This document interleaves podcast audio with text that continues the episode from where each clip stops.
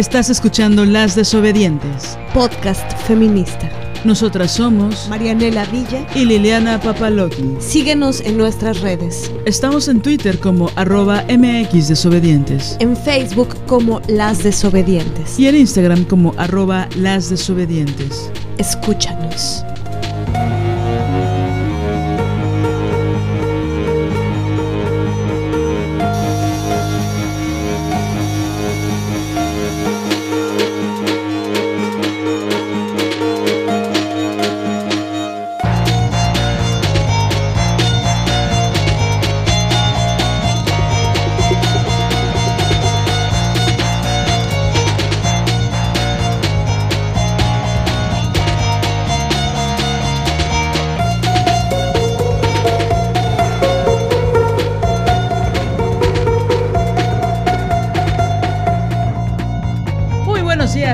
Noches madrugadas. Ya estamos en un episodio más de Las Desobedientes.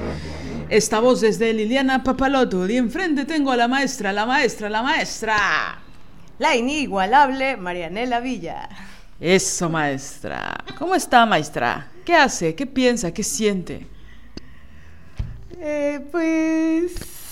Siento. emputamiento. Ok, maestra, ¿nos puede hablar de su emputamiento o lo va a desarrollar a lo largo de este episodio? No, bueno, no solo es emputamiento, es tristeza, es desasosiego, es una sensación muy horrible en el estómago, en el pecho, en la mente, es este, pues no sé, la verdad creo que este tema del que vamos a hablar hoy, el cual eh, ya hemos hablado en otro episodio, en el episodio de ¿Por qué no me defiendes? Y esta es una segunda parte de, de ese episodio y creo que hemos decidido volver a hablar de este tema porque pues nomás no logramos acomodarlo eh, adentro de nosotras. Em, la crueldad, la injusticia, la impunidad, cuando sigue siendo, pues cómo comprenderla, ¿no? Cómo, cómo comprenderla en los adentros de una, porque igual eh, hay cosas que podemos intelectualizar y, y saber de dónde vienen, cómo suceden, por qué, ta, ta, ta. Pero cuando la cosa se, em, se enmaraña adentro y sigue sucediendo aquello que te duele, pues qué hacer, cómo hacer. También por eso fue que les preguntamos, ¿no? ¿Cómo, cómo se sentían? ¿Cómo sienten o cómo piensan que alguien eh, les siga hablando alguien que, las conoce o alguien que tiene una relación con ustedes, o peor aún, alguien que sabe la historia, eh, le siga hablando a, alguien que las agredió.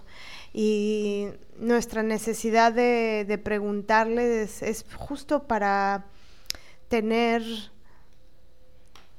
pues, em, más cerquita a su forma de, ver las cosas, de cómo lo piensan, ¿no? Cuando una eh, sabe de la otra,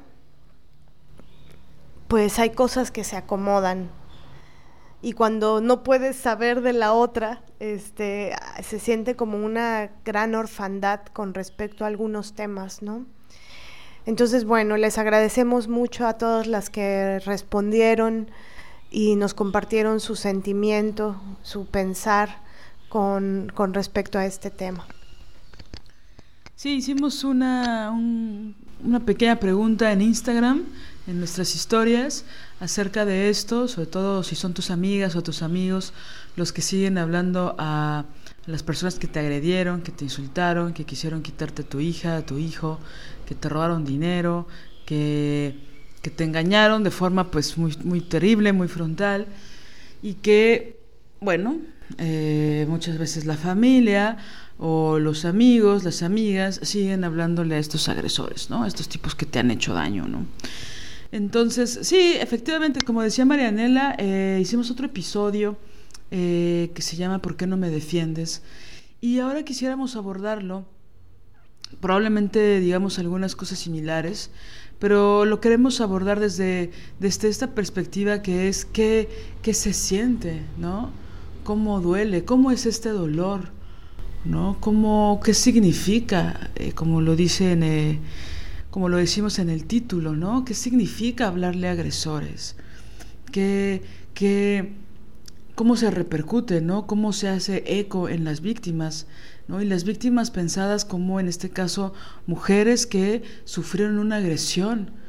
No es, eh, yo sé que esa palabra se ha utilizado también en nuestra contra, ¿no? pero cuando alguien te hace algo o cuando un grupo de personas te hacen algo y te perjudican o una institución y te hacen daño, pues bueno, eres una víctima. Y pienso que ese es el primer paso, ¿no? Eh, reconocerte como víctima para poder eh, denunciarlo ante ti misma, para poder descolocarte de ahí y si quieres, puedes, etcétera, hacer una denuncia formal, ¿no? Pero si de antemano no te autonombras como víctima, pues es difícil eh, poder nombrar a las otras personas que no te están defendiendo y que están defendiendo a los agresores. Creo que es una postura muy conservadora, muy patriarcal, la de ponerse del lado de ellos, ¿no? Incluso puedo imaginar cómo muchas mujeres eh, que buscan esta aprobación en ellos, eh, casi como una compulsión, pues pueden pensar que están haciendo lo correcto, ¿no? Están del lado correcto que es el silenciamiento de las víctimas, que es el silenciamiento de las mujeres que han sido agredidas, ¿no? Entonces, perpetuar ese silencio en ellas es darle una palmadita en la espalda a ellos, ¿no? Entonces, eh, insistimos, insistimos, insistimos en hablar este tema porque efectivamente es algo que no... Eh, sabemos que no, no, es tan fácil de acomodar en muchas de nosotras, ¿no? que se sigue removiendo, ¿no? Se siguen alterando las vísceras cuando hacemos memoria de estos abandonos, de esta deslealtad y eh, también como ustedes lo han respondido en el Instagram desde este lugar de traición, ¿no? Eh, porque una, una se siente altamente traicionada. Y bueno, em, lo que nos compartieron, queremos compartírselos em, aquí a todas. Evidentemente no vamos a decir el, nombre de, de, quien nos lo comparte para, bueno, salvaguardar, em, bueno, la intimidad y, esto, que... Sí, la, la intimidad, ¿no? nos dicen ante esta pregunta de mm, qué piensas o sientes cuando tus amigas o amigos le hablan a quien te agredió. Algunas de las respuestas son estas. Siento coraje, impotencia e invalidación. Otra, siento desconfianza, enojo e impotencia. Otra, siento que es traición. Otra, rabia, mucha. Otra, me da tristeza, me siento traicionada y después culpa por no sentirme merecedora de su lealtad. Siento que no existo, que no importa cómo me siento, que me quedo sola y loca. Siento lástima por ellas, me siento traicionada, siento decepción, me cuestiono nuestra amistad, siento deslealtad de su parte, también rabia, impotencia y tristeza. Me siento traicionada, invisible. Me pasó que hasta se hicieron sus abogados y testigos para defenderlo en el juicio de pensión una profunda tristeza combinada con frustración al sentirme desvalorizada, doloroso y me hace pensar si exagero, incluso me duele que lo sigan en redes. Siento impotencia, frustración, injusticia y muchas, muchas ganas de confrontar.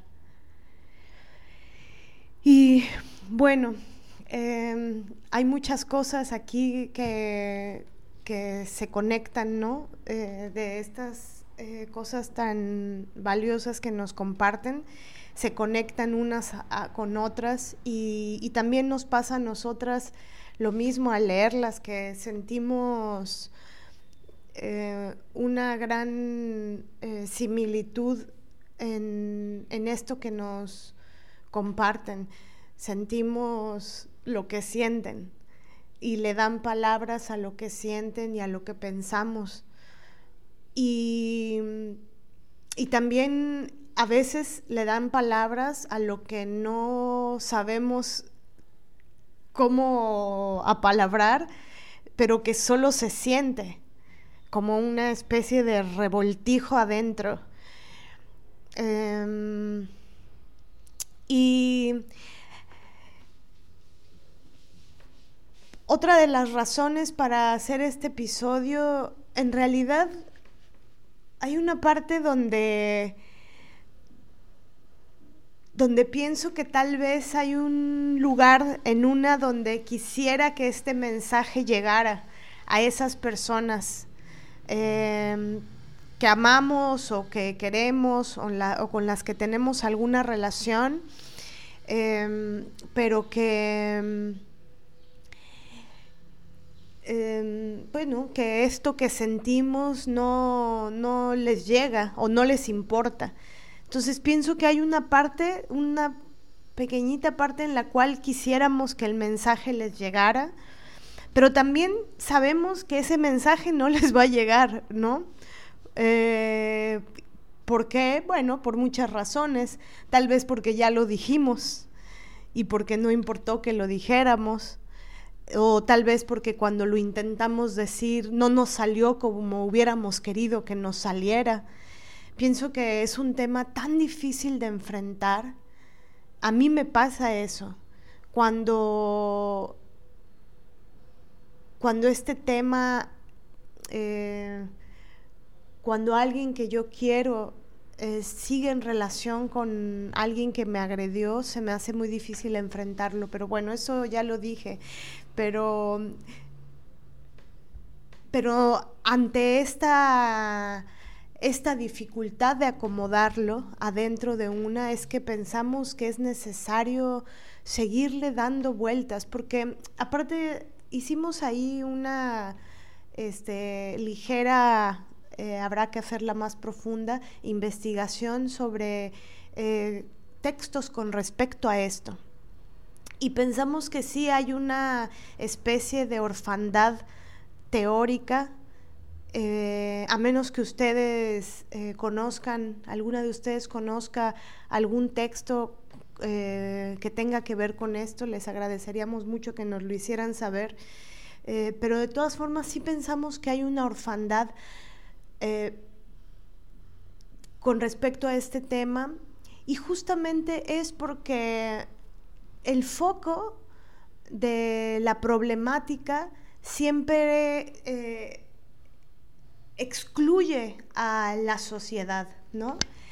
Eh, se focaliza en quien ha sido agredida o se focaliza en los agresores y el resto de la sociedad eh, queda mm, libre, ¿no? Y justamente este tema, lo que, algo que queremos remarcar mucho es que la, violencia eh, misógina también la, perpetúan, la, perpetúa la sociedad misma, compuesta por hombres y por mujeres, ¿no? Y esta responsabilidad es, es, eh, es grande, pues. Entonces, por supuesto que no, no es lo mismo un agresor que el que agrede, el que da un puñetazo, el que, el que mancilla, el que el que agrede psicológicamente. No es lo mismo eso, lo sabemos, a alguien que no hizo eso y que le habla a esa persona. Es decir, sabemos que hay una diferencia. Es decir, el que agrede, el que comete el delito. Eh, pero, y sabemos que incluso a nivel legal eso no, no, no, no, no tiene ningún eh, punto, ¿no? De, es decir, tú le puedes hablar hasta a un criminal y hablarle, seguir en relación con esa persona, eso no significa nada en este mundo a nivel legal. Pero ya sabemos que la ley está hecha por los tipos y la ley es un mecanismo, eh, es, una cosa que, se, que ha creado la humanidad este, según esta para dar un orden y según esto como para salvaguardar y según esto apegado a ciertos criterios este, que tienen que ver con la ética, pero bueno, lo que sabemos es que eso es una mentira. Em, y bueno, las leyes hechas por los tipos, eh, impregnadas de un montón de atrocidades, eh, que se han ido poquito a poquito, este, mm, digamos que limpiando, es decir, hay mujeres, en particular mujeres feministas que han trabajado y que queremos y admiramos y que han trabajado mucho por incidir este, en, la ley para que no sea tan misógina. Pero si no fuera por ellas, bueno, eso seguiría siendo un pantano infame, ¿no? Y todavía lo es en muchos sentidos. Pero entonces, em, la, la ética, ¿no? ¿Qué, pasa con una sociedad que solapa? ¿Qué pasa con una sociedad que, guarda silencio y que, y que permite? Porque ese es el tema y por eso es tan grave. Mm, por eso no es inofensivo. Genera un verdadero daño porque hacer caso omiso, hacer como que no sucede, o sencillamente que te valga madre, ¿no? Que te valga que un tipo agreda a otra mujer, es uno de los, una de las grandes razones que permiten que eso siga sucediendo. esa es la, la, dimensión de este tema, ¿no? Sí, absolutamente, ¿no? Creo que hablando a esto que decías de la ley y de los delitos, porque vamos a hablarlo en esas dimensiones, ¿no? Podemos seguirle hablando a un delincuente, a un ladrón, también le podemos seguir hablando a alguien que intentó hacer un feminicidio, ¿no? Podemos eh, decir que es un gran poeta, ¿no? Alguien que intentó hacer un feminicidio o dos o tres, ¿no? Eh, ahora, por ejemplo, eh, están haciendo toda la preproducción para hacer una biopic, ¿no? que son estas películas basadas en hechos supuestamente reales, de personas supuestamente reales también. Y van a hacer una biopic de Michael Jackson, ¿no? y están haciendo todos los preparativos, ya eligieron al actor que, va a interpretar a Michael Jackson, que es su sobrino, etc. Y entonces imagínense, ¿no? El dolor de las víctimas, el dolor de los niños a los que Michael Jackson violó, ¿no? ¿Van a hablar en esta biopic acerca de eso, de esas agresiones? ¿Van a qué, qué historia van a contar? ¿Por qué habría que hacer un biopic de este tipo? ahora que fue el Super Bowl y que bueno, no voy a adentrarme en toda la misoginia en contra de Rihanna, porque como varias, compañeros, varias compañeras dijeron, si no enseñan las nalgas y si no enseñan las tetas, pues no es un buen show para los machos de mierda.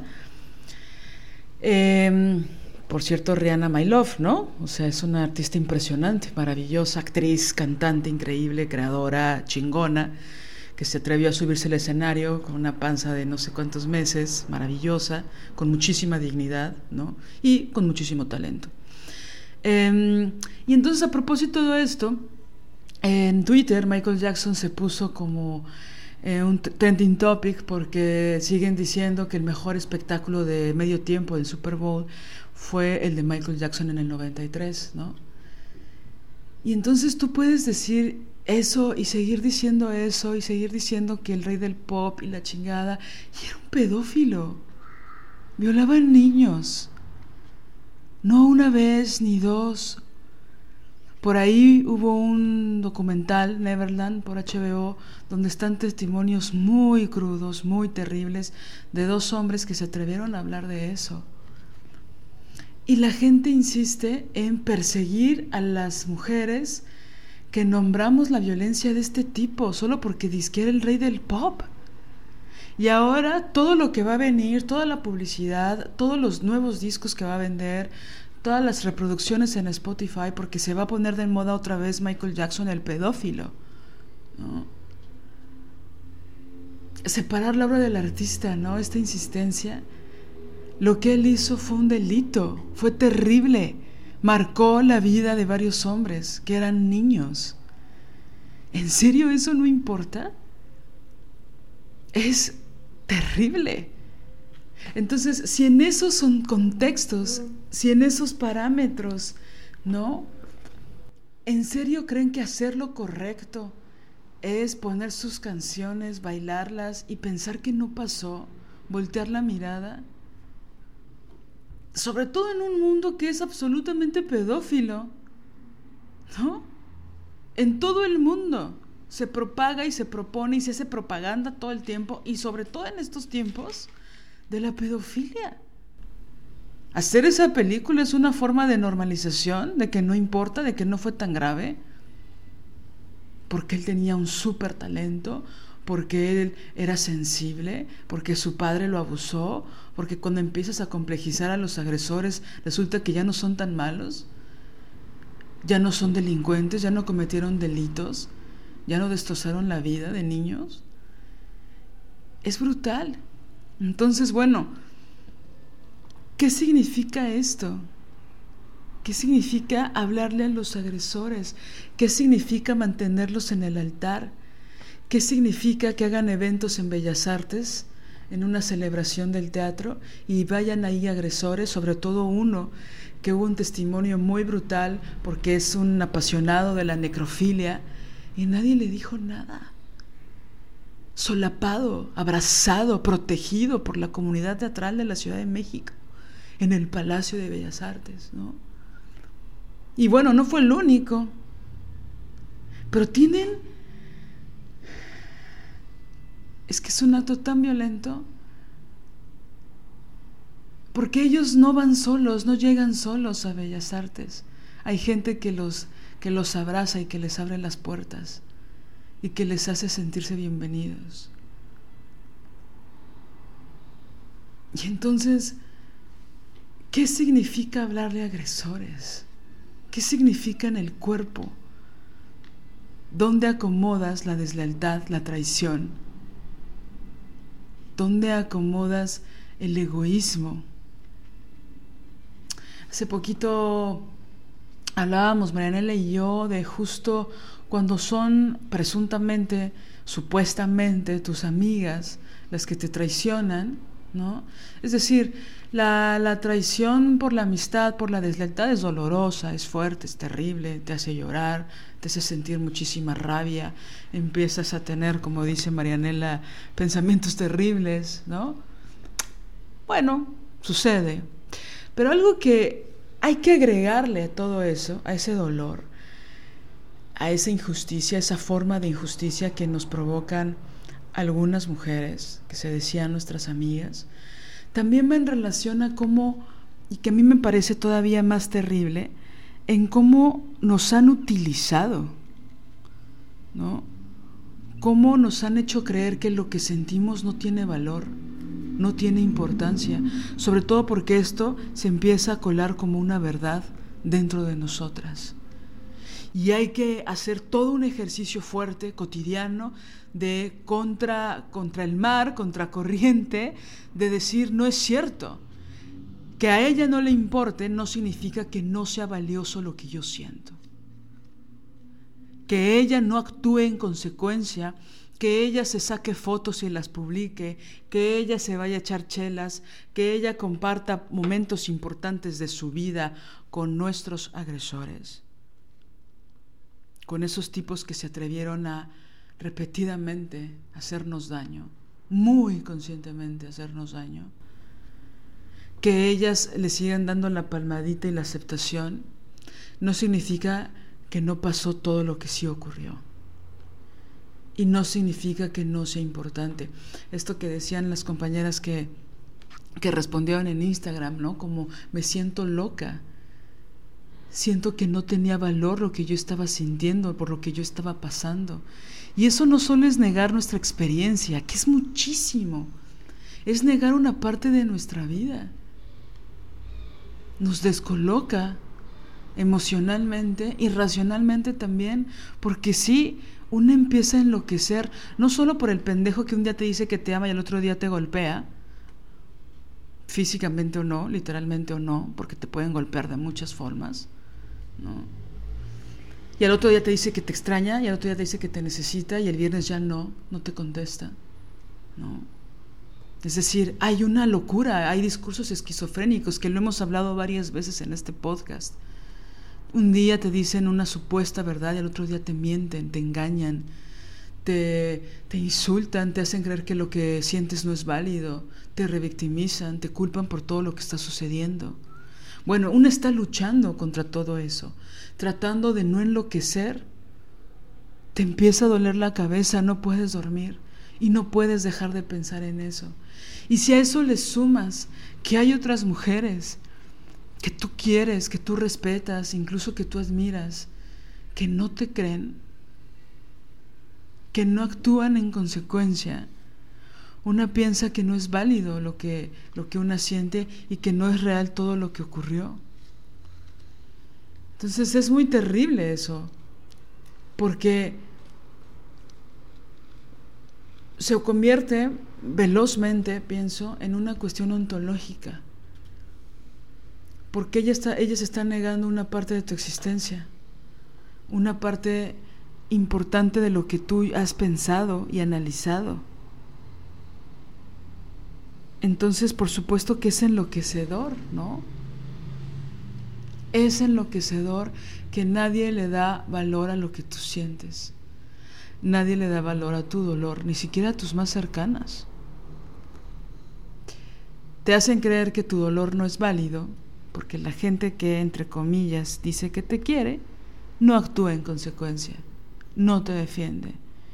Y lo peor de todo es que, aparte de que guardan silencio en relación a tu dolor, siguen en una franca amistad con quien te rompió. Es que es muy agresivo. Es, es muy terrible. Y bueno, eh, no se dan cuenta de que es un disparo en el pie. no se dan cuenta de que están perpetuando que ese agresor siga agrediendo a otras mujeres. A tu amiga, en primer lugar, de muchas formas, aunque aparentemente no sean frontales, pero siguen, siguen golpeando de muchas formas, ¿no? Entonces, ese solapamiento es una continuidad, es un abrazo, es una protección a los agresores. ¿no? También pienso que es negar lo que otros agresores te han hecho a ti, la que defiendes agresores. Porque todas hemos pasado por eso. Si tú niegas la violencia de un agresor en contra de tu amiga, en contra de tu hermana, en contra de tu más cercana, también estás solapando a los agresores que te han hecho daño a ti o que te siguen haciendo daño. Entonces es, claro, como no eres capaz de defenderte, no puedes defender a otras. Como piensas que tu vida no vale nada, mucho menos valen la vida de las otras que han agredido. Y bueno, por supuesto, es una acción absolutamente egoísta e interesada. ¿Por qué le sigues hablando? También eso lo, lo, lo, articulamos, pero pienso que lo articulamos antes, pero pienso que es importante volver a decirlo. Para nosotras es importante volver a escucharlo de nuestra propia voz, porque hay un egoísmo exacerbado, porque hay un interés propio y absoluto bastante egocéntrico, ¿no? Minimizar lo que otras han hecho, ¿no? Solapando y respetando a los agresores, a los que te han violentado, ¿no? Sí, creo que también hay algo que es muy grave, porque cuando tú haces la demanda o la petición de o, expresas este lo que te duele, que le que sigan en contacto con ellos, pienso que hay un hay un hay un pensamiento pienso sí que hay un pensamiento muy eh, pues muy misógino y machista con respecto a, mm, e, e, se formula así, ¿no? Como, ¿por qué no lo superas ya? ¿Por qué si han pasado tantos años no lo superas? ¿Por qué, ¿por qué no sigues adelante? ¿Por qué sigues enganchada en eso? ¿Por qué em, él está haciendo su vida? ¿no? Y eso es misógino. Porque, a ver, no es que una no siga su vida.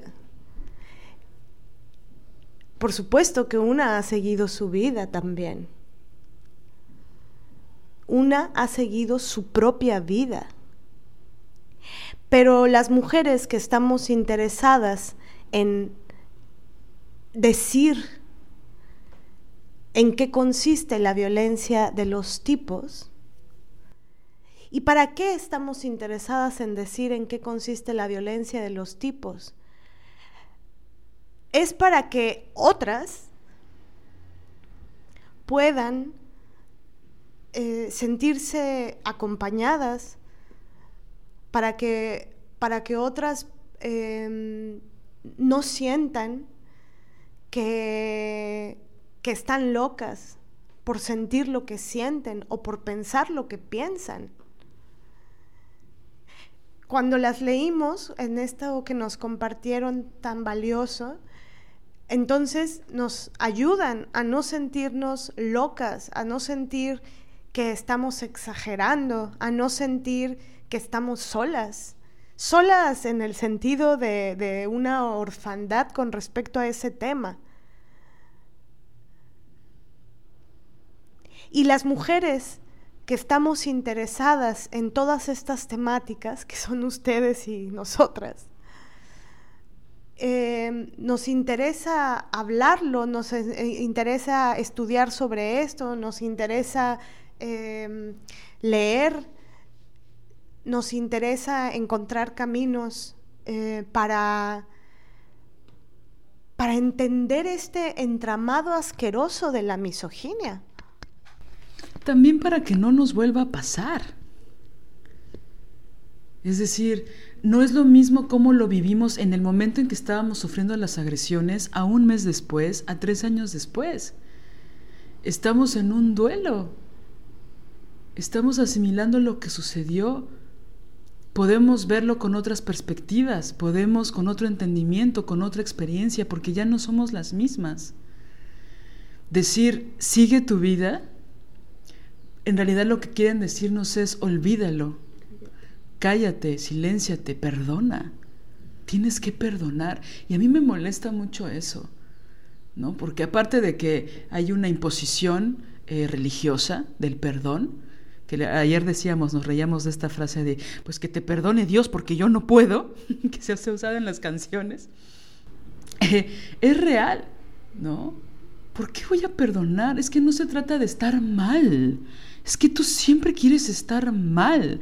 No, quiero hablar de esto, necesito hablar de esto. Y también lo hacemos desde otro lugar, pero es para que no vuelva a ocurrir, porque puede volver a ocurrir con otro rostro y otro nombre. Si no lo analizamos en todos los ejes, en todas las formas en las que nos transgredió, en las que nos afectó, Y me parece muy importante esto, para no sentir que nos estamos enloqueciendo y que esto solo nos pasó porque nosotras somos las culpables de eso. Sí, y, esos, esos mensajes de... Es que es bien, es que la, la misoginia tiene... es tan asquerosa. En las mentes, en estos imaginarios que te dicen esas palabras, si es como, eh, este sujeto hace su vida, este sujeto ya, ya hasta tiene un hijo con otra persona y tú sigues, eh, tú sigues hablando de esto y a ti te sigue importando que yo o otras personas le hablemos. A ver, esto no es un asunto de celos. Ese no es el tema. Ese no es el puto tema. Eso no tiene nada que ver, ese no es el sentimiento. Es la gravedad del mensaje. El mensaje es no importa, lo que hiciste no importa, estoy de tu lado. Entonces, para nosotras, lo que significa es hablar de la injusticia. Estamos hablando de la impunidad, de que esos tipos van a seguir violentando a otras mujeres, con el abrazo y la protección de muchas personas. Este ejemplo que diste de este actor que mm, fue a Bellas Artes a este evento en la Ciudad de México, es muy grave. Es muy grave ese hecho. Ese tipo, en la denuncia, nosotras nos enteramos de esto, nosotras y muchísimas personas más, nos enteramos en el video donde esta chica valientemente hace la denuncia de este sujeto. Ella, por ejemplo, menciona que él le decía que quisiera violar tu cuerpo muerto. Bueno, ese tipo lo invitaron y por eso él llega campante a ese evento en Bellas Artes con un montón de gente de teatro a pasearse por ahí. ¿Y por qué supimos que, que estuvo ahí? Porque tenemos muchas amigas que estuvieron ahí y que arquearon cuando lo vieron de asco. Entonces, esa es la dimensión de la impunidad. No pasa nada. Ay, no pasa nada. Ay, quiso violar el cuerpo muerto. Eso dice, eso le excita. Pinche pedera feminazi. Pero ellos tienen la entrada, ellos están ahí. No le da vergüenza. Yo me imaginé que iba estar en, y todavía se atreven a decir, le quieren, lo quieren cancelar y destruir la carrera. ¿Cuál? Sin vergüenza.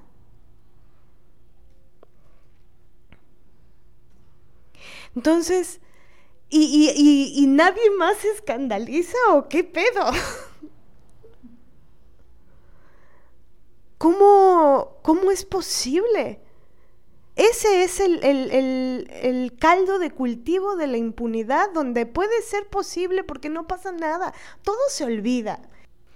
Y pues no pasa nada. Y, este tema lo podemos llevar a, a otro más, ¿no? Como lo de lo que dices de Michael Jackson.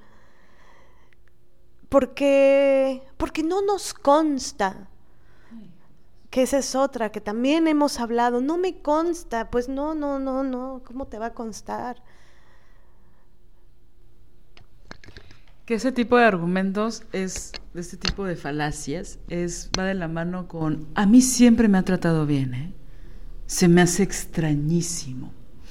Por ejemplo, cuando yo he intentado articular con amigas que no son tan cercanas, pero que conocieron al tipo que, que, me agredió, que se supone que era mi amigo, pero que fue un narcisista, hijo de la chingada, de mierda. Y cuando yo quiero articular con estas amigas que, que, lo conocen, que lo conocieron en otros procesos, sobre todo de trabajo, pero también de mucha amistad que compartimos, como que hay una cosa de, no, no me hables de él, ¿no? O sea, no quiero escuchar las cosas que hizo. Como, no, no, no, no, no, no me quiero meter, como que hay una especie de incomodidad que pareciera que es, no quiero hablar a sus espaldas. No quiero, no, es decir, no me quiero enterar. Digo, esas son sus cosas. Él es padrísimo, siempre es tan alegre, siempre tan, tan, pues sí, lo voy a decir así, tan feminista, ¿no? Tan, tan considerado. Entonces ya las cositas que hayan tenido ustedes, que seguro son, ¿no? Luego tú eres medio exagerada, medio, ¿no? Muy feminista, muy radical, entonces seguramente no hizo nada tan grave porque él es un pan. Entonces yo no me quiero enterar de los problemillas que tuvieron, ¿no? Y entonces es como, ok, no te estoy pidiendo que no le hables, ¿no? Porque es súper valiosa tu, la amistad que ustedes tienen, ¿no? No quiero eh, que lo mandes matar, no quiero que lo, lo escrachees, no quiero que lo confrontes, ¿no? Solo quiero que escuches mi versión. Porque en esto, en esta pendejada de ellos siguen con su vida, mané, ya supéralo, ahí hay una mentira. Porque ellos siguen golpeando. Ellos siguen inventando cosas. Ellos siguen ocupando espacios para hablar mal de nosotras, para inventar cosas. Esto de, ¿él ya lo superó? ¿Él ya está haciendo su vida? Mm, no. No, no, no. No lo superan. Siguen chingando. Siguen agrediendo. Y hay mucha gente que tiene muchas ganas de creerles a ellos. No. Y entonces ellos se hacen las víctimas y bastan unas lágrimas ahí de, de estos pendejos para que una diga, pobrecito, ¿no? Esta que es fuerte y que habla fuerte y que dice las cosas que piensa, la desgraciada esa, que nunca hemos visto llorar, pero él ya, ya está llorando, él sí lloró y habló y dijo y se hizo la víctima y entonces inventó una enfermedad a su mamá que ni tenía y él luego como se intentó hacer cosas y entonces, ¿no? Ellos sufren tanto y es tan terrible sus contextos. Y una, ¿qué? ¿No? Y una no, que no vale, que nuestro dolor, nuestra experiencia no vale. Por eso a mí me choca el personaje de la fuerte, ¿no? Porque es muy cómodo para mucha gente, ¿no? Pues la fuerte es fuerte, ¿no? No le afecta nada, no le duele nada, ¿no? No tiene crisis. No hay que preguntarle cómo está, porque ella es fuerte. ¿no? No hay que profundizar en lo que ella siente, porque ella sabe articular lo que siente. Y pues es muy cómodo, ¿no? Es muy cómodo no preguntar, es muy cómodo, pues algo hará, ¿no? Algo inventará, porque pues ella es fuerte y que son estos personajes que en principio pienso la familia te los impone, te dan tu papel y desde que naces hasta que te mueres tienes que hacer ese papel de la tonta, de la débil o de la fuerte, independiente, autosuficiente o de la que es una egoísta o de la que, ¿no?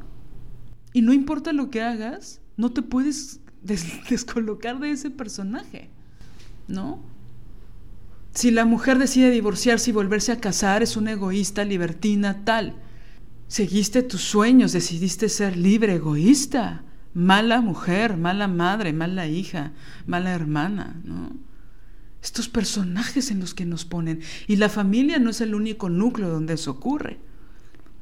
Entonces, porfa, no, no me cuentes qué te hizo este, este hombre maravilloso que es súper divertido, que es súper alegre, que es súper chido. A mí nunca, nunca me hizo una mala cara, ¿no? Súper trabajador. Que yo insisto, me encantaría que las mujeres nos defendieran como los defienden a ellos. Es que es, es qué envidia. Qué envidia que los escuchen, ¿no?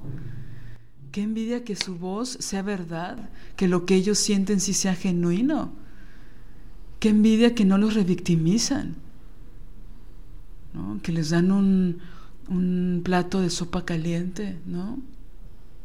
Es decir, es, es muy duro eso. Sobre todo porque en el contexto, por ejemplo, de las familias, una lo ve, ¿no? Al tío, bueno, nada más le falta el masaje de los pies y porque ya no hubo tiempo, pero lo reciben como el emperador, ¿no?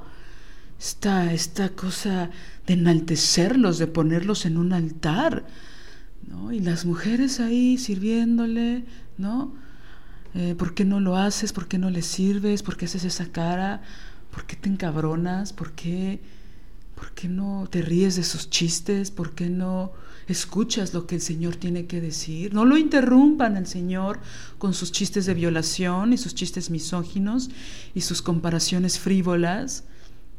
Él sabe todo de política, sabe todo de religión, sabe todo de Rihanna en el Super Bowl, sabe todo de todo, de astronomía, sabe de ciencia, es un hombre de ciencia y sabe mucho más que tú aunque seas experta en tu tema. Él sabe todo y hay que escucharlo. Eso una lo ve desde que es niña, desde que somos niñas. Entonces, claro, lo que ellos dicen es importante. ¿Y nosotras en qué momento? Me emociona mucho, Mané, que pongas el acento en la misoginia. Porque ese disparo en el pie, cuando no defiendes a otra mujer, y no solo no la defiendes, sino que proteges y solapas a un agresor, es misoginia. Una misoginia que no se cuestionan, que ni siquiera aparece en el espectro, ¿no? No aparece en el mapa. No existe. No existe esa palabra, no existe la complejidad de todo lo que significa. ¿no? no hay un desprecio, no hay una orden para alinearte, para que te calles, para que no digas lo que sientas, lo que sientes, ¿no? es misoginia. Recibir con aplausos a un agresor en Bellas Artes es misoginia. Pedir que vuelva a dar clases es misoginia. Minimizar el dolor, no. Y enaltecer la excitación pornográfica, violadora y necrófila de ellos es misoginia. Es terrible. También está este otro imbécil que bueno, de Johnny Depp ya no vamos a hablar. Pero es Miller, ¿no? Híjole, hay videos de, él agrediendo, de él golpeando. Hay unos padres que lo denunciaron porque secuestró a una chava menor de edad, ¿no? Ha hecho grooming, eh, abusa del poder y de lo famoso que es para seducir adolescentes y va a estrenar una película con una de las distribuidoras más importantes de Hollywood. No hay cancelación para ellos. Recuerdo a estas mujeres misóginas eh, diciendo, ¿y qué? ¿Quieren destruirles la carrera? Ya no podemos montar. ¿Cuál carrera? Si el tipo este que tuvo 40 denuncias en Me Too salió en la película de Iñárritu, ¿no? en una secuencia bastante larga, acompañada por muchos teatreros.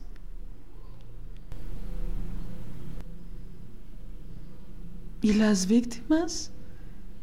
¿Y las mujeres que violó? que hostigó con el poder que tenía como profesor, como que acosó, que abusó sexualmente, que besó sin consentimiento, sin deseo, por parte de ellas, es decir, ahí están, ¿no? Entonces, ¿qué, qué, ¿Qué se está formulando dentro de nosotras cuando permitimos eso? Cuando, cuando callamos. Porque yo lo pienso como una forma de también solapar a los agresores propios. No solo son ellas las que probablemente se lo merecían, que este es un pensamiento absolutamente misógino, ¿no? Que lo hemos articulado en otros escenarios mucho más terribles, ¿no? De las mujeres que son asesinadas. Y que pareciera que hay un, un pensamiento promedio, normal, común, que es qué hacían ellas ahí, por qué estaban a esa hora. Seguro o son putas o están coludidas con el narco o todas las anteriores o sus mamás no las cuidaron sus mamás dónde estaban.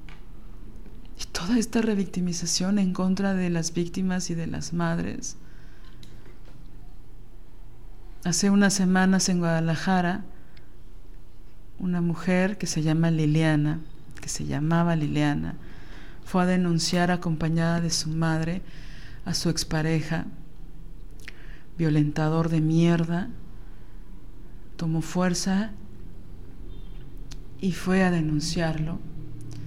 Acompañada de su madre, puedo imaginar el dolor, el miedo, el pánico.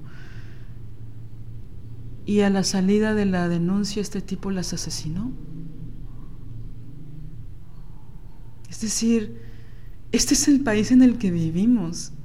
Si un tipo le excita violar un cuerpo de una mujer muerta, de eso el feminicidio, ¿cuántos pasos son? Sí, fíjate que esto que dices también es muy importante de el, el problema del pantano de la misoginia es que y de este sistema macabro de los tipos es que cuando una recién sale, por eso hay que cuidarnos, hay que cuidar en la medida, hay, o sea, por eso el, el, autocuidado tiene que ser feroz, con uñas y con dientes, de, de no caer en, las, en esas garras, ¿no? Y de intentar escapar en la medida de nuestras posibilidades porque los estragos que deja cuando sales de ahí, a ver, no es fast food, no es una hamburguesa de McDonald's que en 15 minutos lo superas. No. Aparte no es que tengas que superar una, ¿no? O sea, es el cúmulo de un montón de violencias que se han vivido, abusos sexuales en la infancia, abusos de familiares, sexuales, luego tipos misóginos. Entonces, cuando el feminismo llega a la vida de una mujer y empieza a, a, obtener herramientas este, y logra irse, logra escapar, el estrago no, no eh, dura tiempo. Entonces, volvimos a escuchar el, episodio de los estragos del amor romántico y es bien interesante, por eso es tan importante la historización, la, la propia biografía, porque una, una puede ir viendo eh, lo que pensaba, incluso lo que pensabas erróneamente. Y hay algo, hay algunas cosas que yo digo, por ejemplo, en ese episodio que ahora yo no estoy de acuerdo. Por ejemplo, una de las cosas que digo es ese tipo con el que anduve siete años, mi última relación heterosexual con un tipo teatrero, ¿no? Que digo, bueno, y se supone que pues es de los buenos, ¿no? Se supone, porque no pega, se supone que es de los buenos, porque... Y, y ahora, eh, cuatro años después, lo que quiero decir es que, mm, y en este proceso de transformación y de liberación, de mi propia liberación, digo, no, no es de los buenos. No, no, ni medio, ni... Es, es un ojete, es un misógino. Y, y una em, al paso del tiempo, por las herramientas que una va adquiriendo, por lo que uno estudia, por lo que una lee, por lo que una se va cultivando, por otras mujeres que te ayudan a ver cosas que antes no veías, empiezas a, comprender que, que, lo que viviste no, no fue poca cosa y que lo que hizo no fue, no fue poca cosa, ni fue un micromachismo, ni fue un estrago, fue violencia, muy culera, misógina. Entonces, esa comprensión es paulatina. Con el paso del tiempo te va cayendo la información y te vas dando cuenta. Incluso recuerdas cosas que habías olvidado, que te hicieron, que te hizo. Y te das cuenta de la dimensión de esa violencia. Ahora, claro, alguien podría pensar en este momento, Claro, pero también esa otra mujer que le sigue hablando, tal vez todavía no está en ese proceso que tú, ¿no? Ok, claro, lo entendemos perfectamente, por eso muchas de esas relaciones permanecen o tal vez están en sus últimos estertores, ¿no? Ahí, pendiendo de un hilo. Por supuesto que lo sabemos, pero cuando tú ya lo dijiste, cuando ya lo dijiste una vez y cuando ya le dijiste una segunda vez o una tercera, y sigue sucediendo,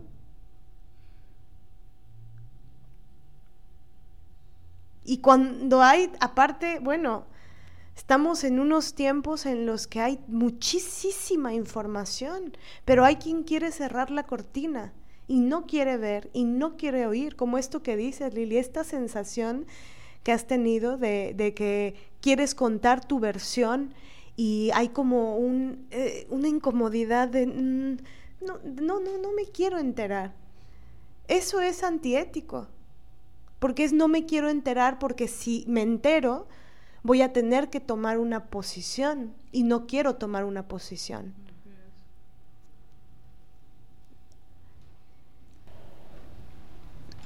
Sí, es muy fuerte, es como si me entero, voy a pasar a ser su cómplice. Y pues yo estaba solo pasando por aquí, ¿no? Tratando de tener una amistad, ¿no? Entonces, no me politicen a la fuerza. Yo quiero estar tranquila, tener relaciones frívolas, superficiales, donde todo sea bonito, donde todo se habla como estás, bien y tú, y ya. Nada profundo, ¿no? Hasta que otro tipo les hace algo, ¿no? Y pues una dan ganas de decir, ¡ay, no me cuentes! Estoy frivolizando, pero sí, ¿no?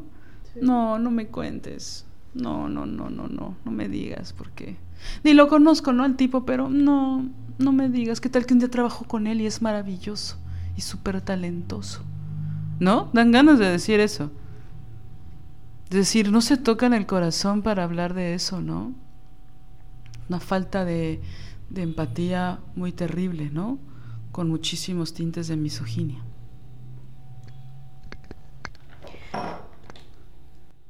Sí, yo escribí algo que quiero compartirles. Dice, cuando le hablas a quien me agredió, me recuerdas todo. Porque aparte esa es otra. Una bloquea. Yo bloqueo a quienes me han agredido, los bloqueo. Y también bloqueo a los que han agredido a otras. Entonces, quienes siguen en relación con esos que te han agredido, pues no, te, hacen recuerdo con sus publicaciones, ¿no? Con sus fotografías. Entonces te traen la ola de recuerdos. Por eso comienzo esto así. Cuando le hablas a quien me agredió me recuerdas todo, un golpe de memoria. Y me pregunto, ¿por qué no te duele mi dolor? ¿Por qué te parece poca cosa? Mil recuerdos galopan en mi mente y miro mis fotografías de esos tiempos con los ojos hinchados y yo toda rota. Algunas veces, les confieso, lamento no haber hecho un escrache hace cuatro años. Lamento no haberlo contado todo con nombre y apellido, para que al menos te diera vergüenza estar en esa fotografía con él. Si hubiera hecho ese escrache, ¿de todas formas le hablarías? ¿De todas formas trabajarías con él? Y no, te equivocas. No fue una relación tóxica la que teníamos. Ese término de tóxico, tóxica, es una palabra que inventaron los gringos como un eufemismo para no decir violencia. Esa palabrita, tóxico, tóxica, solo es una forma más de encubrir la violencia misógina, es decir, la violencia de los hombres. Hablarle a los hombres que sabemos han agredido a alguna mujer es una forma terrible de contribuir a que las mujeres sigamos siendo lastimadas. Parezco disco rayado, esto ya lo dije, pero no sé cómo gritar esto, no sé cómo hacer para que lo entiendas. A veces tengo la sensación de que ya no sé quién eres y ya no sé en quién te has convertido.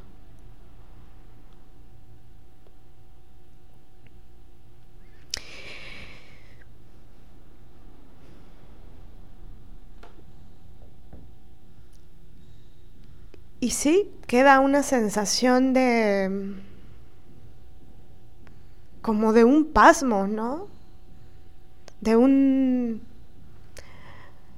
Pero fuera del pasmo y respirando un poco, pienso que todo esto tiene una función que es eh, que otras que les duele lo mismo em, sepan que a nosotras nos importa ese tema y que nos duele, que nos da rabia y que también creemos que es una forma de traición.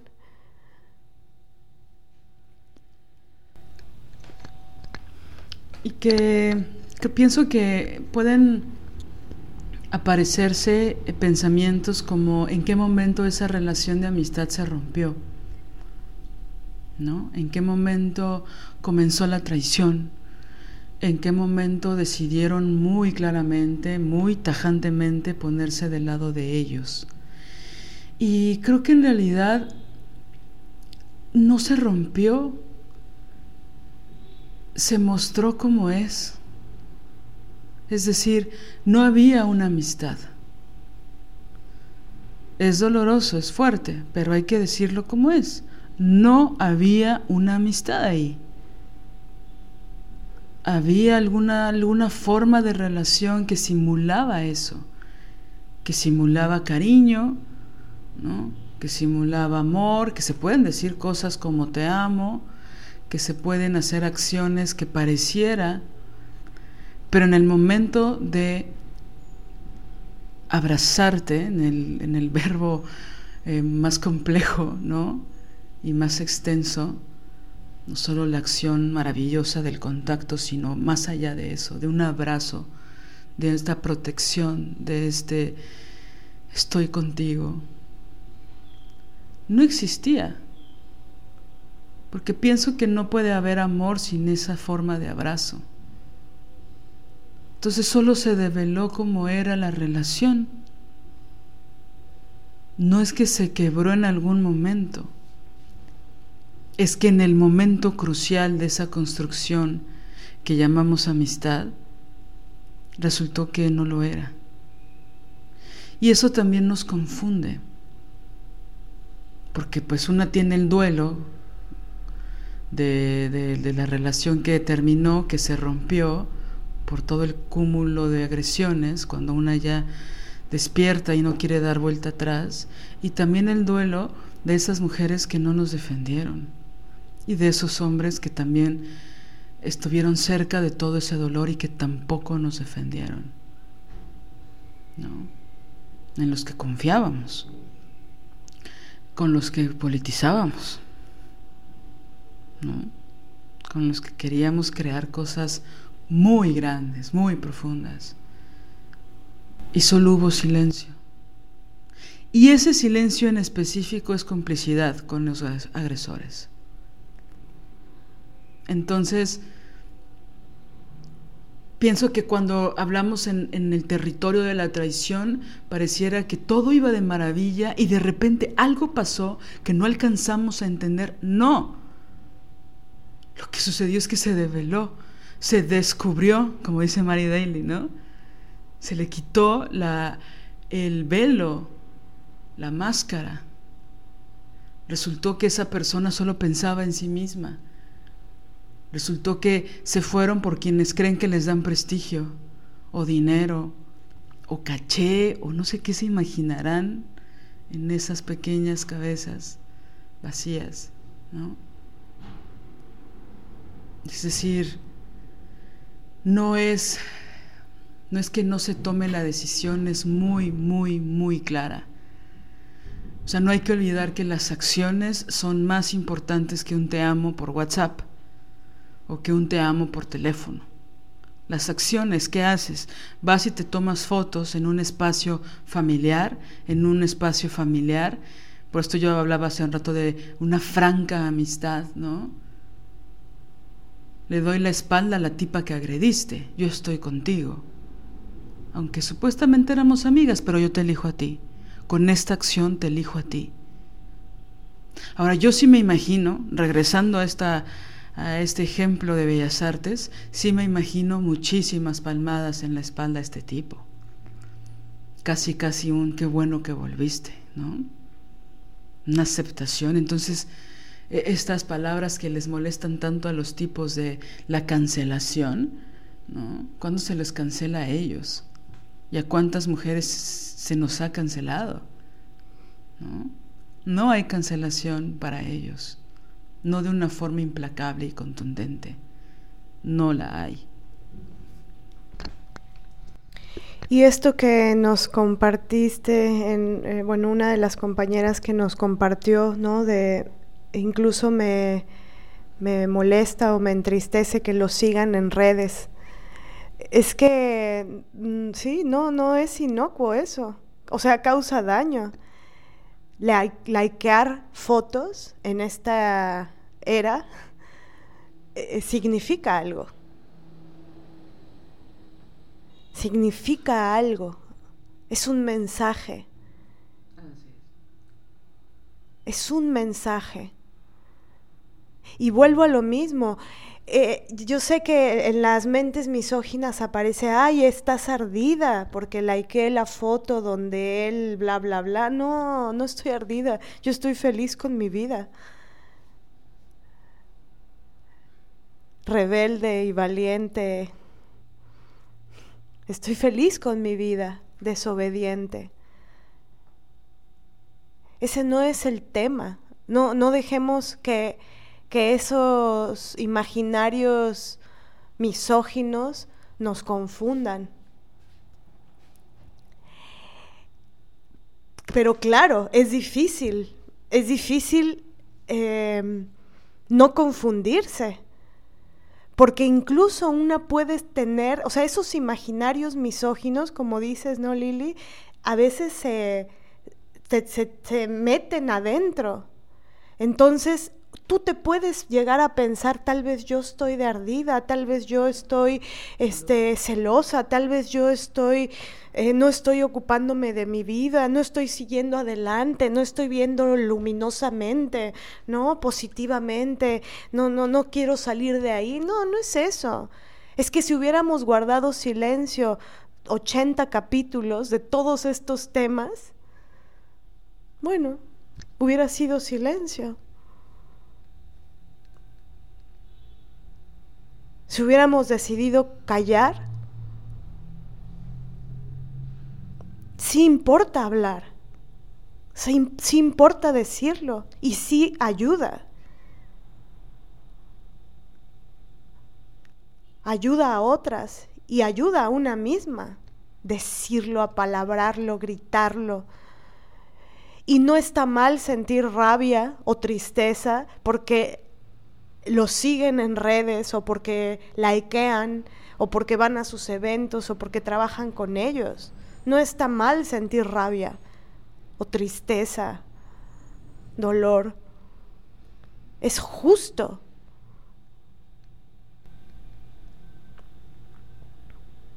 Es justo. Y este episodio es una forma de validar nuestro propio sentir y tu propio sentir con respecto a eso. Y tal vez a la mayoría de personas en este planeta no les interesa, pero hay un grupo grande de mujeres a las que sí nos interesa. Y pienso que, que bueno, ahí es, eso ayuda a sostenernos, ¿no? De ahí es donde hay que sostenernos de ese grupo de mujeres a las que sí nos interesa eso que se siente y se piensa con respecto a ese tema. Así es, nos interesa, nos interesa muchísimo que, que no te pienses que estás enloqueciendo, que hay alguien que está formulando estos dobles discursos para muy conscientemente enloquecerte. Entonces, hay una confusión interna cuando un día, insisto, te pegan, el otro día te dan las flores. Y una dice, bueno, pero es que si me dio las flores no tiene que ser tan malo, no puede ser tan malo porque veo su arrepentimiento y veo sus lágrimas. Y para mí es muy importante decir esto, te pueden estar mintiendo, viéndote a los ojos y llorando. Y aún así seguir mintiendo. Es una forma de manipulación cuando te regalan cosas, cuando te dieron el dinero que necesitabas, cuando te compraron no sé qué, cuando medio te dijeron que eres, que eres valiosa, son boletos que compran contigo para después agredirte. O para usarlos a su favor cuando te des cuenta de lo que acaban de hacer o de lo que hicieron antes. Entonces, esa supuesta amabilidad, ese supuesto amor, ese supuesto cariño, con acciones frívolas que regularmente están involucradas con el dinero o con las palabras de aliento, porque luego ni te dan dinero, los ojetes mezquinos, es, y lo digo no porque soy una interesada, sino porque ellos siempre ganan más que nosotras, o muchas veces más, sino que utilizan eso para manipularnos. Entonces, por eso me encabrona cuando hacen toda esa estrategia de manipulación, de te pego y luego te doy las flores y todo lo que eso pueda significar o cómo se pueda eh, cambiar para, pero que es la misma lógica, ¿no? Se mantiene la misma lógica. Me encabrona cuando dicen no me di cuenta. ¿Cómo no te vas a dar cuenta si hiciste toda una estrategia? ¿Cómo no te vas a dar cuenta si ocultaste información que sabías que me iba a afectar profundamente? Y que la soltaste cuando ya no se podía ocultar más, cuando ya era obvio, cuando ya iba a estallar la bomba, y solo ahí la sueltan, cuando saben que están a punto de perderlo todo. Y ojalá lo pierdan, ojalá nos pierdan a nosotras. Entonces, pienso que también eh, escuchándote, man, escuchando lo que escribiste, pienso en, en, cómo esta forma de frivolizar nuestro dolor con estas frases como ya supéralo o mm, parece que está celosa, él ya hizo su vida y estas pendejadas que dicen, en realidad son para frivolizar tu dolor, para minimizarlo. Y con eso, automáticamente, según sus cabezas perversas, minimizar su responsabilidad, abrazándolos a ellos o por abrazarlos a ellos. No, no fue tan grave lo que te pasó, no fue tan grave lo que te hizo. Por lo tanto, no es tan grave que yo lo siga viendo, le siga poniendo like, le siga poniendo fava a sus pendejadas, me ría de sus chistes, ¿no? lo siga felicitando en su cumpleaños.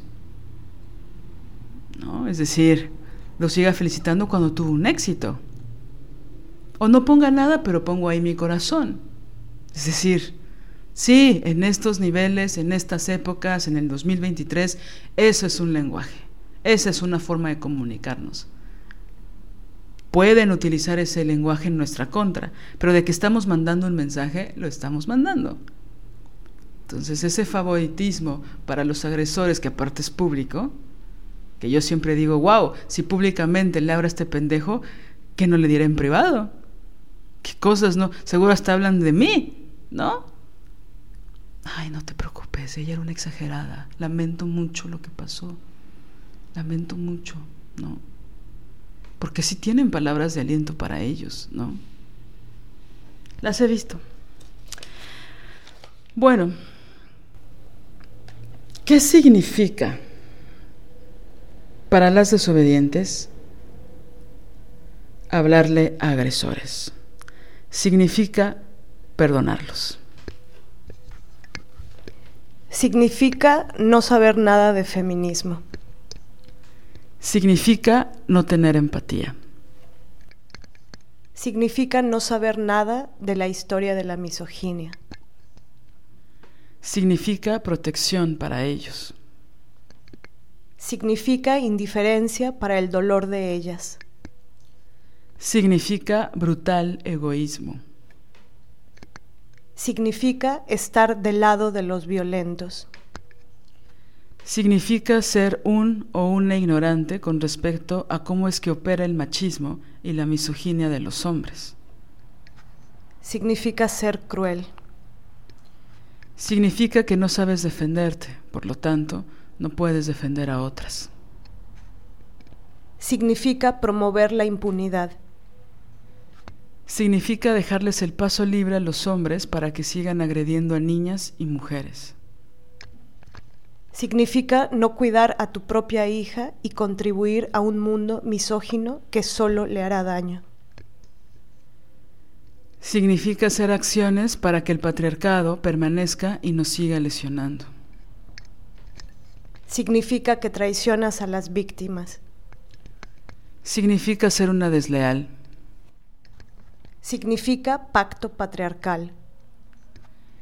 Significa burlarte de quienes han sido lastimadas. Significa una carcajada cínica ante el dolor de las demás significa una indiferencia hostil. Significa no tener ética. Significa que no te importan quienes han sido agredidas. Y bueno, pienso que aquí podemos continuar en realidad, ¿no? Es un, tema tremendamente pues duro, doloroso, que consideramos necesario seguir hablando, seguir pensando y seguir poniendo el dedo en el renglón con respecto a que mm, ese solapamiento causa mucho daño y ese solapamiento es un permiso para que los que agredan para que los que agreden se sientan libres de toda culpa, libres de toda responsabilidad. Y eso genera que las mujeres o las niñas que hemos sido agredidas por los tipos misóginos, eh, sintamos pues una enorme orfandad sintamos que, mm, que no es válido, que nuestra historia no importa. Pero lo que más nos, más, más nos interesa con este episodio es decir, sí importa. Lo que te sucedió importa. Las heridas que tienes importan. Todo eso que te hicieron importa. Todo eso que te dijeron todos esos silencios, todos esos eh, golpes físicos, todos esos golpes emocionales, psicológicos, todas esas heridas que infringieron eh, contra ti o contra tus hijas, tus hijos, contra tu vida, contra, contra tu... Eh, contra la percepción de ti misma, todo ese amor que, que fue em, machacado, todo eso que te lastimaron nos importa, es válido. Y queremos con este episodio decirte, decirnos que, que estamos juntas a las que nos importa este tema y que mm, y que va a llegar un momento, porque sí llega ese momento en el que podemos eh, dejar de sentir dolor por esto, pero también es justo eh, que cada una tome su tiempo necesario. Nadie nos lo puede imponer. Y más si articular nuestra historia significa o ayuda a que otras, antes de vivirlo, eh, se, se puedan proteger.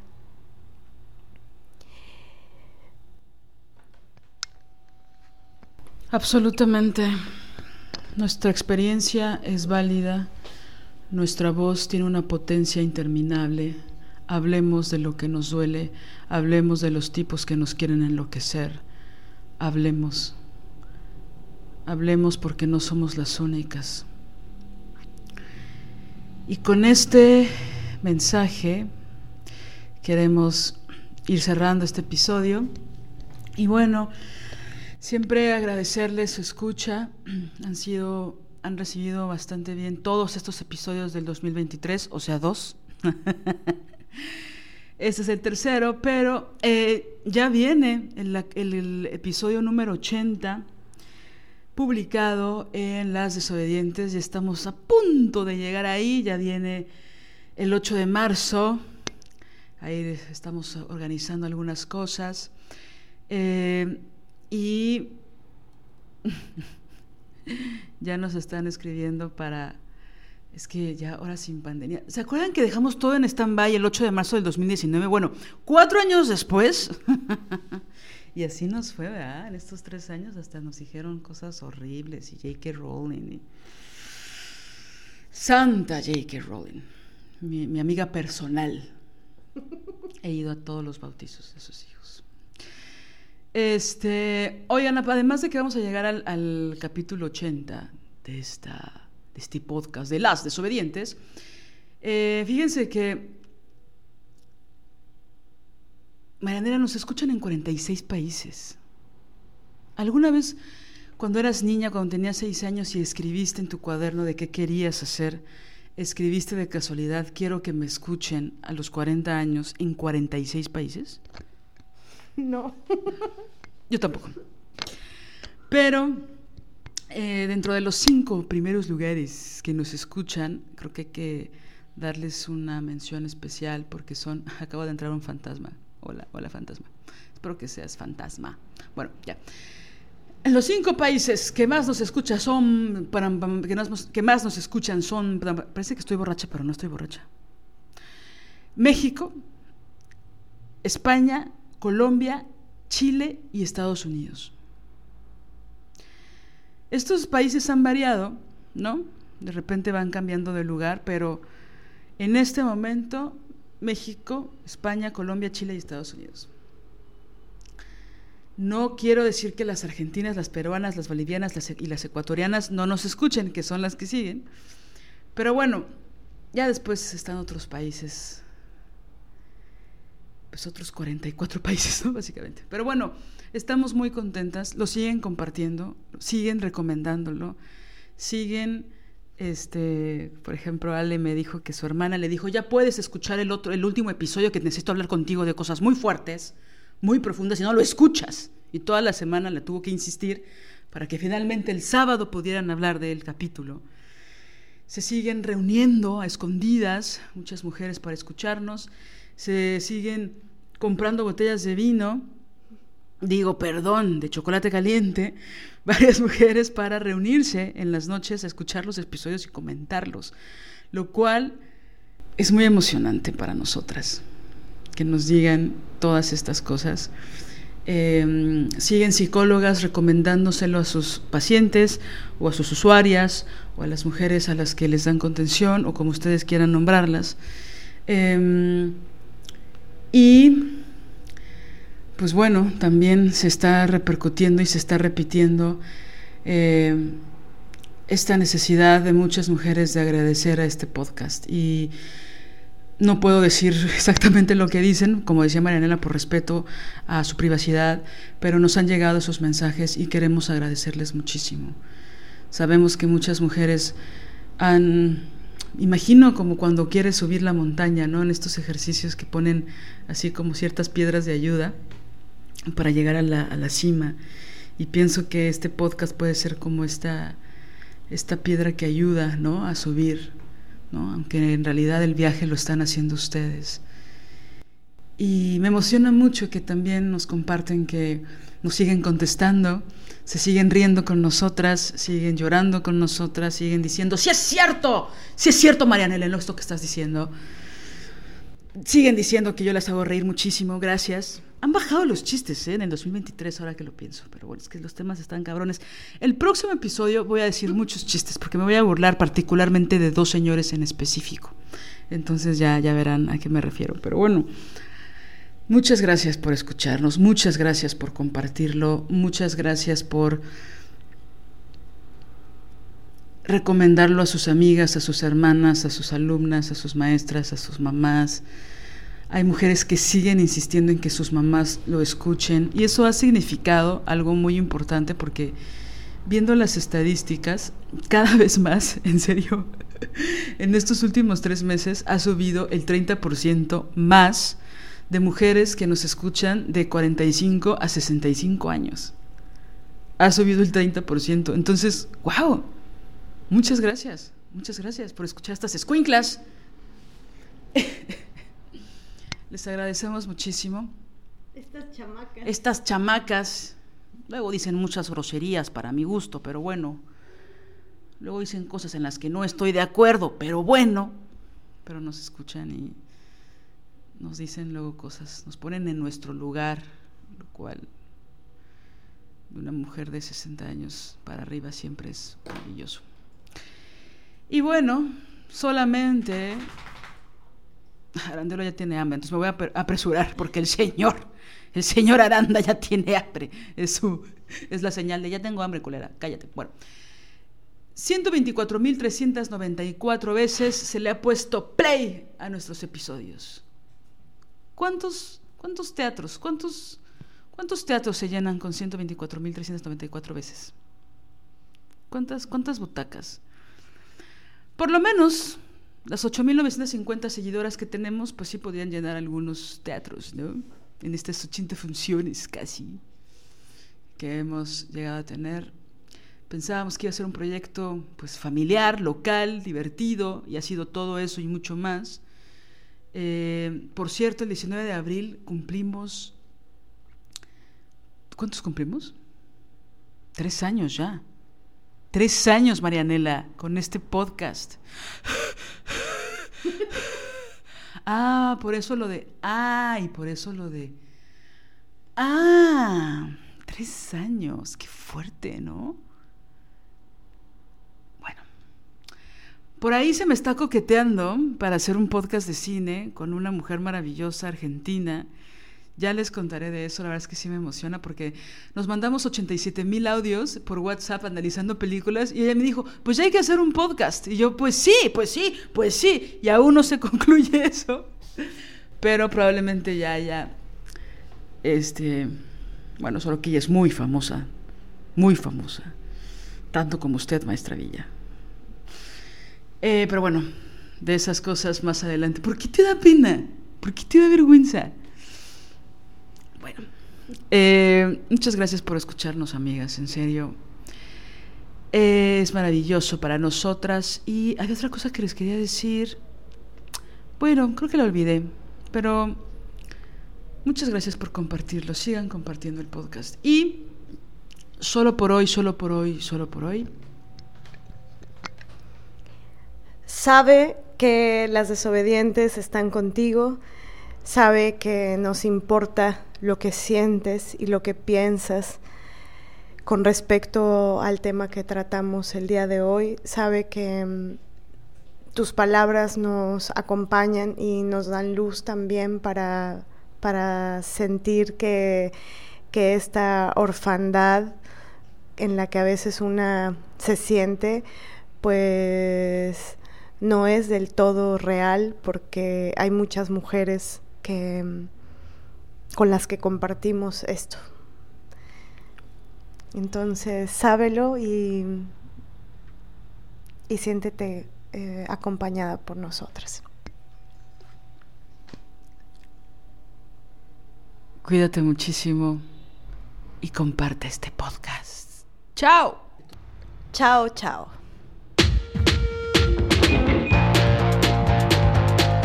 Si deseas apoyar este proyecto, puedes hacerlo en nuestra cuenta bancaria Scotiabank, número de tarjeta 4421-7700-8007-6632, a nombre de Marianela González Villa, o bien en nuestra cuenta PayPal desobedientesguerrilla.gmail.com.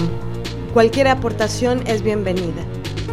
Música original de Alina Maldonado, diseño original de Ori Jane.